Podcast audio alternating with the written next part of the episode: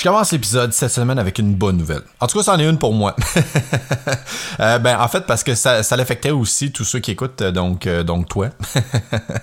depuis le début des temps de mon podcast, j'avais un énorme problème avec l'ordre des épisodes. Sur Spotify, lorsque tu écoutais les épisodes, ils jouaient aléatoirement. Quand il y en avait un qui finissait, tu pouvais écouter le troisième.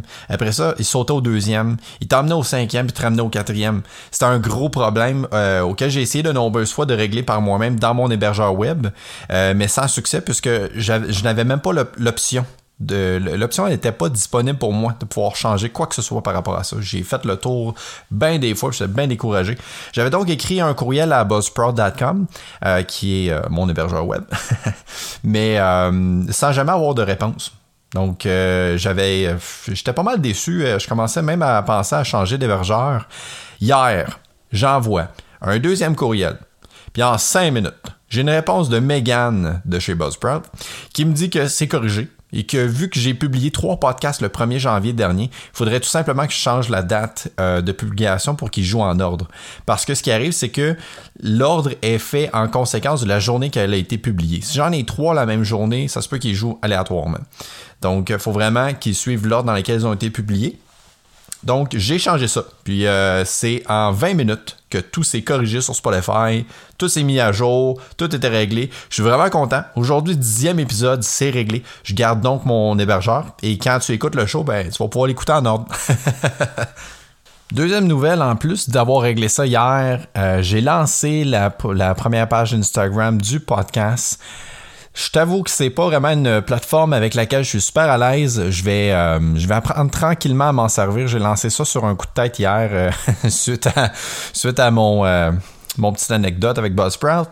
Euh, je te le partage parce que euh, on est en plein dans le sujet de la vente. Puis le but, en fait, c'est toujours de trouver son public cible pour notre prospection. Dans le cadre de mon podcast, j'apporte du contenu et de la valeur aux gens qui veulent en savoir plus sur le domaine, euh, veulent des trucs pour passer au niveau supérieur, générer plus de ventes, euh, avoir plus, un plus grand succès, tout simplement. Fait Instagram est une plateforme que je n'ai jamais vraiment exploitée. J'essaye euh, ça cette semaine. Je m'informe, j'observe, j'apprends, j'essaye des nouvelles des affaires. Je vais sûrement le planter, honnêtement. à un moment donné aussi également, c'est sûr, je vais me planter. Ça fait partie de la game, mais j'apprends tous les jours. Puis là, je, te le partage parce qu'évidemment, des compagnie ou toi en tant que vendeur tu peux euh, tu peux aussi vouloir euh, apporter de la valeur à certains euh, un public cible. Et euh, le fait de faire de la prospection ça peut être par les réseaux sociaux. Donc le fait que je t'en parle aujourd'hui c'est pour te partager mon expérience à euh, comprendre comment est-ce que fonctionne la, la, dynamique de cette de cette plateforme là Instagram. Parce qu'évidemment utiliser Facebook Instagram Instagram TikTok peu importe quelle plateforme tu utilises c'est tout différent. Tu peux pas recycler ton matériel. Faut vraiment que tu fasses du nouveau contenu. C'est différent. Facebook, c'est vraiment plus. On, on, voit comme un. On pourrait appeler ça comme un peu la maison mère, un peu, parce que. Comment je pourrais dire ça? C'est vraiment que le Facebook, là, si tu as remarqué, là, c'est de moins en moins interactif, c'est plus en plus juste de la publicité, euh, plus du partage d'opinions, c'est plus, tu sais, Tandis qu'Instagram, c'est vraiment des comptes où est-ce que les gens peuvent s'exprimer, euh, partager leurs photos, tout ça. On voit plus le côté artistique un peu, euh, dans, les comptes des gens, euh, ce qui était plus au qu'on voyait plus au départ de Facebook il y a bien des années. fait qu'il y y a une transition qui se fait ici. c'est vraiment deux mondes différents. On essaye vraiment de ne pas recycler no, notre matériel, on fait des choses différentes. J'essaye de m'ajuster au marché. J'essaie de m'ajuster à chaque plateforme. Donc, j'essaie ça. Tu vas voir, si tu euh, vas sur Instagram, tu mets, euh, tu écris euh, à demi vendu, tu vas pouvoir trouver la page, tu vas pouvoir voir un peu ce que j'ai fait, tu vas voir les conneries que je peux essayer, les erreurs que je peux essayer de faire. Donc, j'essaie ça. Bon, la semaine passée, j'ai laissé sur la page Facebook d'à demi vendu un script pour les appels de suivi spécifiquement. Ce script, je l'ai écrit suivant euh, des spécialistes des cold calls euh, lors de mon implication dans un cadre professionnel au travail. J'ai écrit le script pour l'équipe des ventes. Ça paraît vraiment con puisque le script a legit juste quatre lignes. Mais lorsque tu prends le temps de comprendre pourquoi on dit certaines choses au lieu de euh, d'une autre, parce que psychologiquement les gens vont mieux interpréter et mieux réagir à tes propos. Et ce script a pris environ deux à trois heures. Le temps de bien faire les recherches, autant d'un point de vue de vente que d'un point, de vue psychologique, les deux sont importants. La vente par téléphone, c'est de réussir à mettre un pied dans la porte quand le client veut nous la fermer sur la gueule. On veut dire les bons mots afin de désarmer le client et ainsi euh, qu'il écoute notre speech de vente. Alors que beaucoup vont appeler les clients en leur expliquant tout de suite la raison de leur appel et très souvent par un speech de vente ou euh, ils vont demander où est-ce que le client est rendu dans son magasinage. Vous, monsieur, vous, êtes, vous en êtes rendu où dans votre magasinage? C'est la raison de mon appel, c'est un petit appel de courtoisie. Faut éviter ça à tout prix. Euh, et même éviter d'avoir l'air de quelqu'un qui appelle pour vendre. On veut premièrement être casual, ne pas adresser tout de suite le sujet de notre appel. On doit désarmer avant. J'ai cru remarquer en partant que euh, de demander aux gens comment ils vont quand ils répondent, leur indique tout de suite qu'on les appelle pour vendre quelque chose. Lorsque tu te fais appeler par un vendeur, les assurances ou par le gouvernement, par exemple, essaie de te souvenir c'est quoi ta réaction ou c'est comment tu te sens quand on te demande comment tu vas, en entrée de jeu. Évidemment, tout le monde répond oui. Oui, je vais bien. Même quand on même quand on passe des sales moments, parce que c'est politiquement incorrect de répondre le contraire. jamais je vais, jamais quelqu'un va me demander par téléphone, vous allez bien, je vais répondre non. C'est un automatisme. Tu y penses même pas. Tu dis oui tout de suite. Tu, tu lui réponds. C'est automatique. C'est donc mal vu de faire vivre à des inconnus un malaise à cause de nos problèmes. Les gens n'ont pas à subir ça. Donc pourquoi le demander? Pourquoi demander à tout le monde comment ils vont? Alors que s'ils vont pas bien, tu veux pas le savoir anyway. Ça l'installerait juste un malaise en third party au téléphone avec vous autres. Mais en plus, pourquoi poser la question si on sait très bien que les gens vont nous mentir anyway? Et comme j'ai dit, les clients sentent tout de suite en posant cette question-là en début d'appel que c'est un appel de vente. Pour t'éviter ça, fais juste pas le demander. C'est aussi simple que ça. En partant, ton appel va, va être moins formel.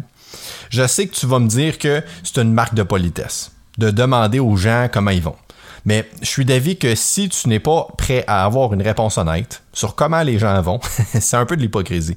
C'est de la politesse déguisée.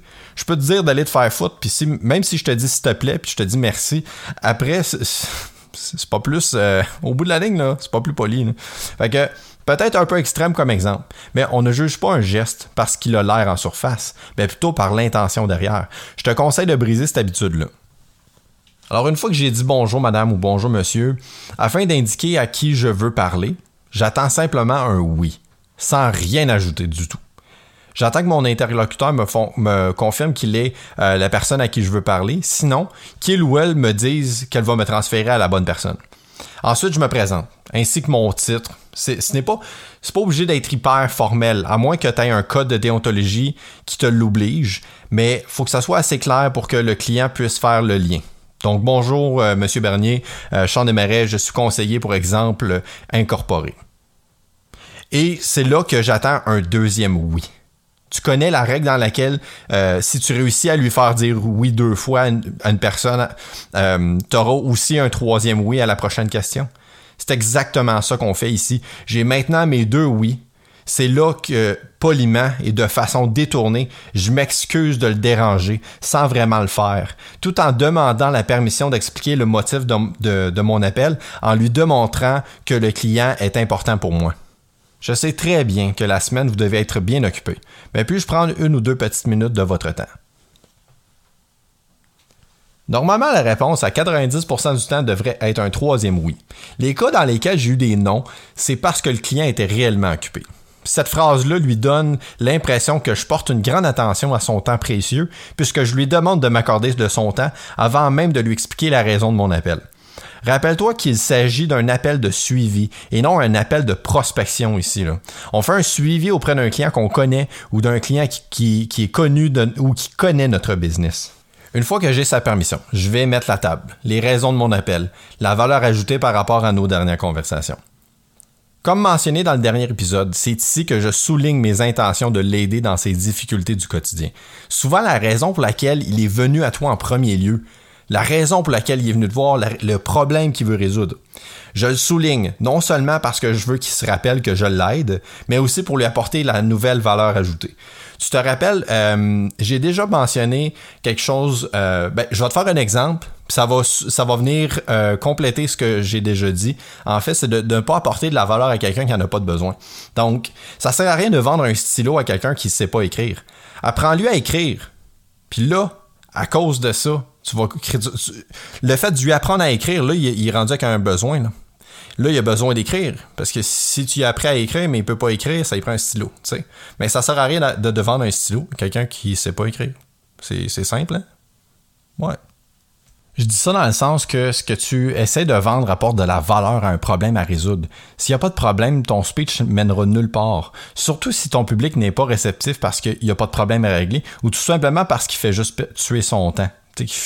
Quelqu'un qui est que sa femme est en train de magasiner dans le centre d'achat il veut juste tuer du temps là. Ça sert à rien d'essayer d'y vendre ton stylo s'il est pas il était pas là pour magasiner, il est juste là pour fouiner puis regarder. Fait que c'est la même chose quand on fait de la prospection. Euh, pas de la prospection, mais des, appels de suivi. Tu as pu qualifier ton client si tu savais que euh, c'était pas vraiment un produit qui, qui l'intéressait ou tu sais que c'est pas vraiment le, le, client cible de ton produit, ça, ça sert à rien de le rappeler, faire comme Hey, euh, je voulais savoir où est-ce que vous en étiez dans votre magasinage. Sérieusement, tu n'apportes aucune valeur. Tu sais que le client, il est pas vraiment le client cible de ton produit. C'est pas vraiment ce qu'il a de besoin. Ça sert à rien. Là, c'est juste de faire des suivis pour que ton boss soit content que tu te devoir faire des suivis. C'est juste. ça sert à. C'est complètement useless. Bref, on revient à notre appel. Euh, je dois être intéressant, je dois être fluide dans mon speech, je dois être solide. Ne pas trop improviser et se fier à un script peut être la meilleure façon de, de s'y prendre. Parce que ça devient un automatisme au fil des appels. Plus que tu en fais, plus que ça devient un automatisme.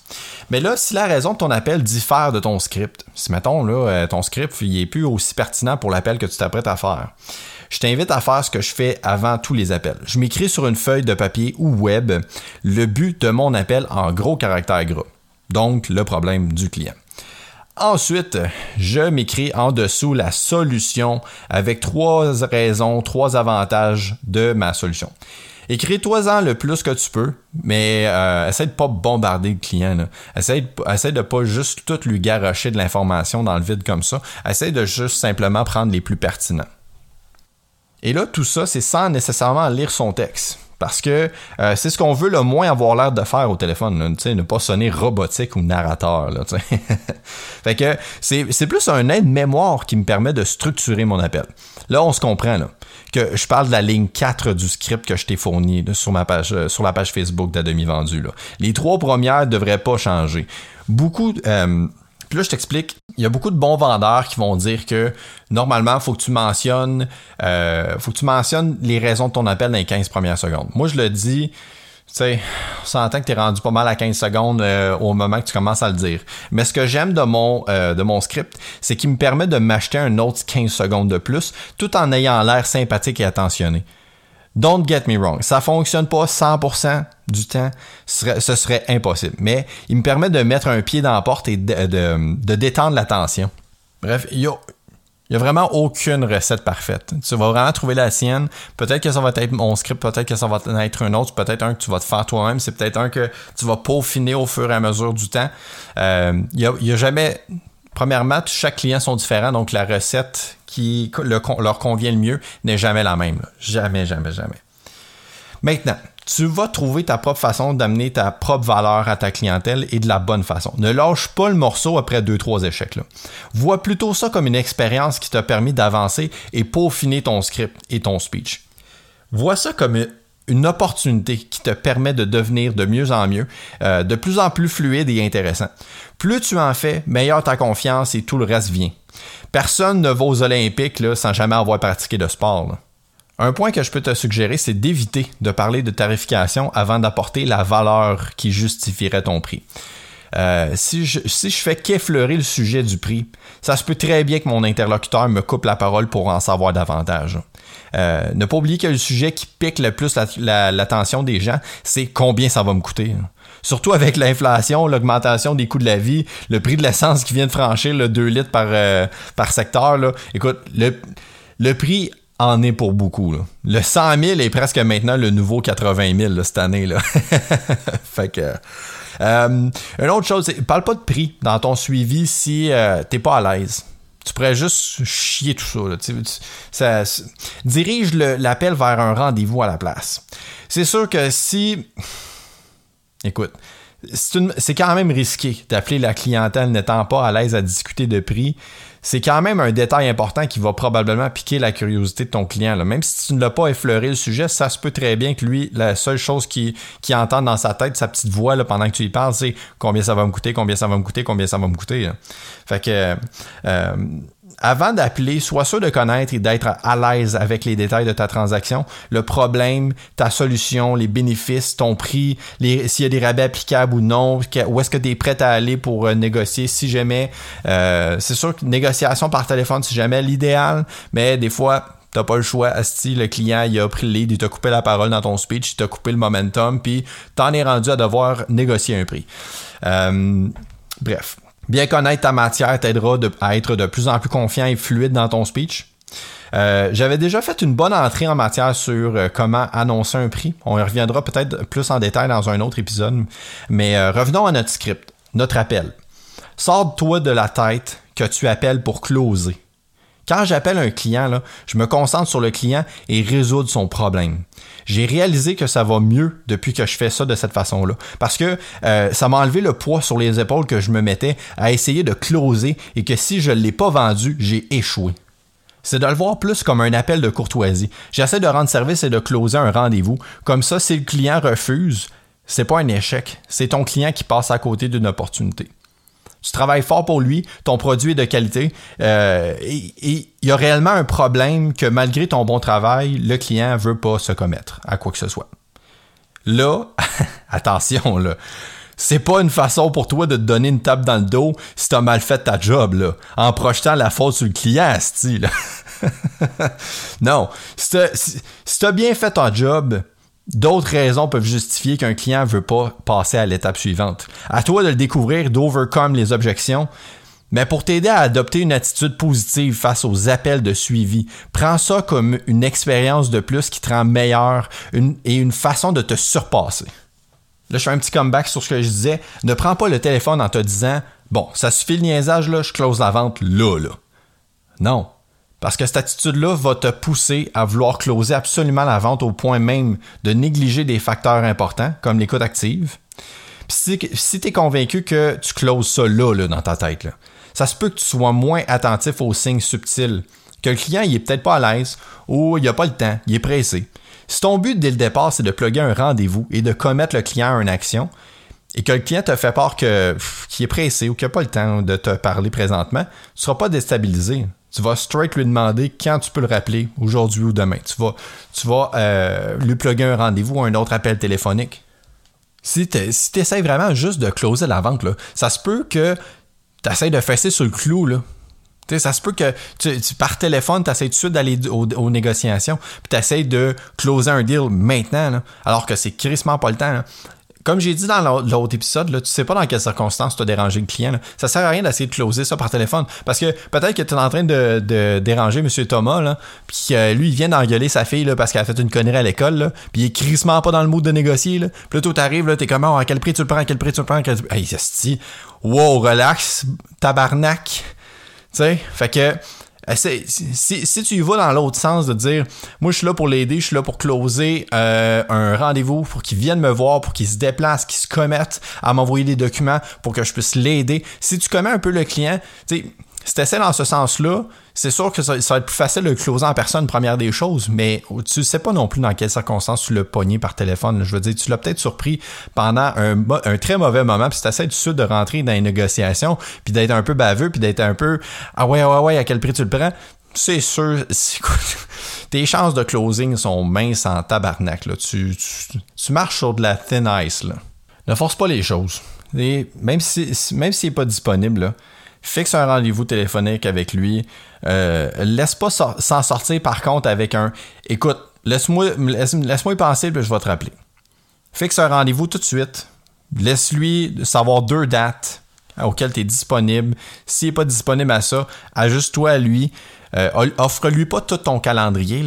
Offre-lui des, des disponibilités fixes. Puis, lorsque c'est fixé, sois ponctuel. Appelle-le exactement au bon moment de l'appel qui, a été fixé lors de, de, cet appel-là. Bon, là, je suis dans le dernier scénario. On est rendu là. Le dernier scénario, dernière ligne là, dans le bas du script, où est-ce que le client nous dit straight up qu'il n'est pas intéressé.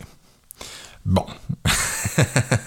c'est sûr que ta crise de job, c'est de demander pourquoi, là. Tu sais, je veux dire, tu le laisses pas, euh, laisses pas partir de même, là. Tu, veux savoir, c'est quoi? C'est, tu est-ce qu'il y a un problème avec le prix? Est-ce que c'est, le temps de livraison qui est pas raisonnable? Est-ce que c'est mon service? Est-ce que c'est ma crise de mauvaise haleine? C'est quoi le problème? Tu sais? Mais, ce que j'ai mis dans le bas de la page, en fait, c'est vraiment dans le cas où est-ce que la raison pour laquelle le client n'est pas intéressé ou ne peut pas, ou peu importe, c'est que c'est hors de ton contrôle. Tu ne puisses rien y faire. Fait que, exemple, euh, le client te dit, ben, euh, finalement, il va vendre sa maison. Fait que lui, euh, acheter, une, acheter une piscine, c'est crissement pas dans ses priorités. Là. On s'entend, là. C'est là qu'on va arriver à cette ligne-là. Là. Puis là, écoute, commence pas à essayer d'y vendre une piscine pour sa nouvelle maison qu'il a pas acheté encore, là? fait, sois pas aussi requin que ça, là, tabarnak. fait que dans cette situation-là, la seule chose que je répondrais, c'est super efficace, c'est super simple, c'est tout simplement Excellent, je comprends. Laissez-moi vous poser une question. La prochaine fois que vous magasinez mon produit pour une soumission, une opinion ou peu importe, pourriez-vous m'appeler en premier? Évidemment, ils vont tout te dire oui. Ils vont tout te le dire même si c'est pas vrai. Fait que oui, merci beaucoup. Avez-vous toujours mes coordonnées? Oui, non, peut-être. D'accord. Merci. Bonne semaine et bonne chance avec la vente de votre maison. Évidemment, c'est sûr, je vais faire un comeback sur la vente de la maison. Là. Il vient de me dire qu'il vend sa maison. Fait que je, vais, essayer de personnaliser un peu ma, mon speech. Ça, c'est certain. Si, euh, acheté au même titre que s'il a une nouvelle maison, une nouvelle laveuse sécheuse, un char, une nouvelle blonde, tabarnak, moi il dit tout, là, sais. Félicitations. on essaie de personnaliser notre, euh, notre speech, notre script. On essaie de rendre ça le plus euh, casual, le plus personnel possible envers le client, toujours dans, dans son centre d'intérêt à lui. Donc, de finir euh, son, son, speech avec ça, ça permet de laisser une porte ouverte au client sans quitter sur un malaise, parce que certains peuvent se sentir mal à l'aise de recommuniquer avec toi ultérieurement, puisque aucune vente aura été conclue la première fois à votre première rencontre. Ça lui laisse la porte ouverte, puis je te garantis qu'aucun autre vendeur va lui avoir dit une affaire de même après qu'il ait dit qu'il veut pas acheter. Là. la plupart, sous la frustration, vont juste lui répondre Ok, parfait, bonne journée, à la prochaine. Puis ils vont raccrocher. Puis le pire, c'est que c'est pas, pas nécessairement parce qu'ils ont travaillé fort sur le, dossier. Il y en a bien des vendeurs que j'ai connus que après un minimum de, Ils ont juste poussé un peu le doigt là, sa souris sur l'ordinateur. J'ai vu des soumissions. Dans les courriels, c'était baveux. J'ai déjà vu ça une fois. Un de mes clients m'avait envoyé un courriel euh, qu'un des vendeurs leur avait envoyé d'un autre concessionnaire quand que je travaillais dans la vente automobile. Le vendeur écrivait en, haut de sa signature, dans le bas du courriel, à tous les courriels. Puis je sais pas comment le prendre ça. Je vois ça d'une certaine façon que oui, en effet, c'est peut-être une bonne chose que les clients s'en rendent compte. Mais on dirait que de leur dire, c'est un peu baveux. Bien ce que le, gars écrivait dans tous ses courriels, dans le bas, N'oubliez pas qu'aujourd'hui, j'ai travaillé pour vous.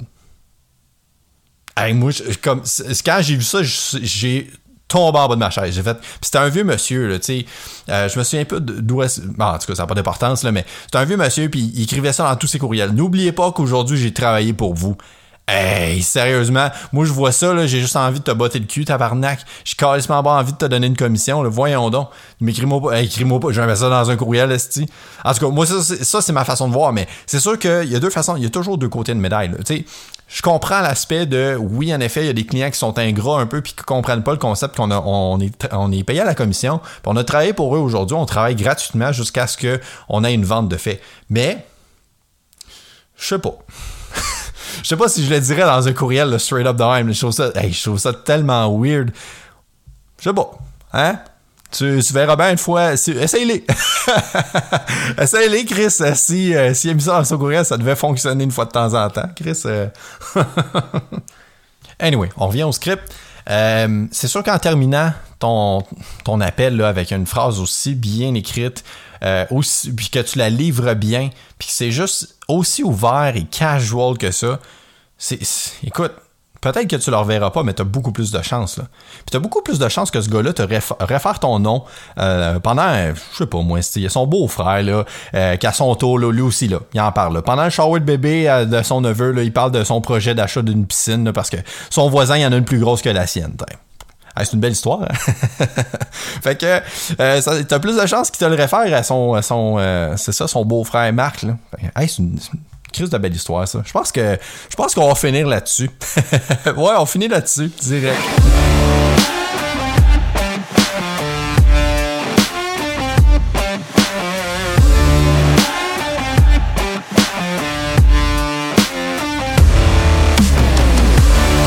J'espère que l'épisode de cette semaine t'a plu. J'essaie toujours de t'apporter de meilleurs contenus possibles. Et dans le but de t'apporter de l'aide personnalisée, je t'offre pour un temps limité des services de consultation gratuites afin de t'apporter des outils supplémentaires dans ton travail comme vendeur ou comme travailleur autonome. Viens m'écrire directement en privé.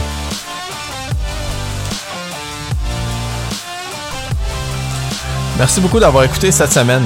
Si t'as toujours pas écouté les autres épisodes, ben écoute-les. Je t'invite à aller euh, en fait partager avec des gens que tu connais qui travaillent dans le service à la clientèle. Si le contenu te plaît, apporte-moi tes commentaires. Viens m'en jaser, apporte-moi des suggestions. Euh, si tu as du contenu à me proposer, ça me fait toujours plaisir.